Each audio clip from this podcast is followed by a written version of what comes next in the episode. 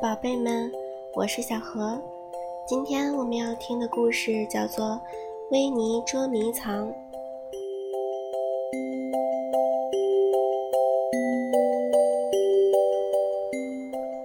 这一天天气好极了，这样的好天气就应该玩游戏。罗宾说：“玩什么游戏呢？”维尼问。罗宾笑了笑：“我们玩捉迷藏吧。”可是怎么玩呢？瑞比问。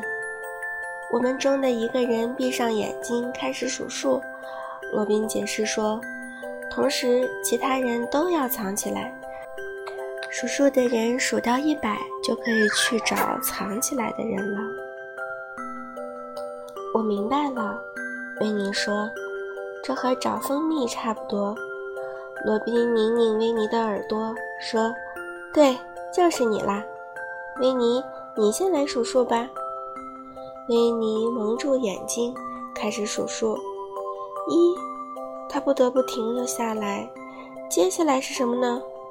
六，十一，好像有点不太对劲儿。维尼想了想，大声说：“一百，我要来找了。”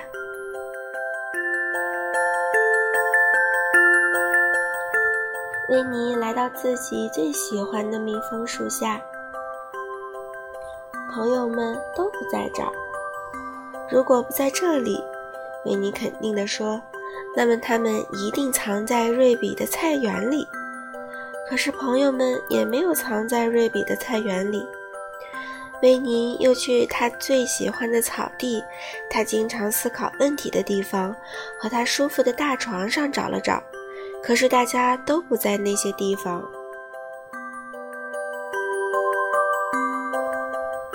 袋鼠妈妈看到维尼走过来，问：“维尼，你知道小豆在哪里吗？”“不知道，它不在我喜欢的地方。”袋鼠妈妈 笑了。“小豆也有他自己喜欢的地方啊。”维尼突然明白了，他应该去朋友们最喜欢的地方找。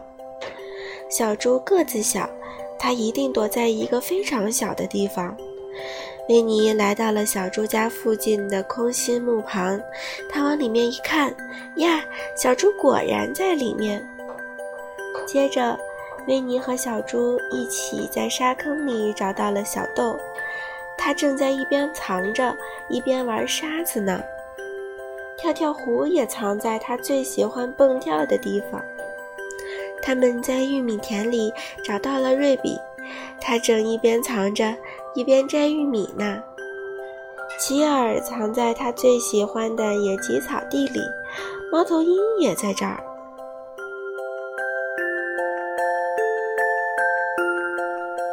最后只剩下罗宾没有被找到了。维尼突然想到，罗宾最喜欢爬树。我们往树上看，维尼说。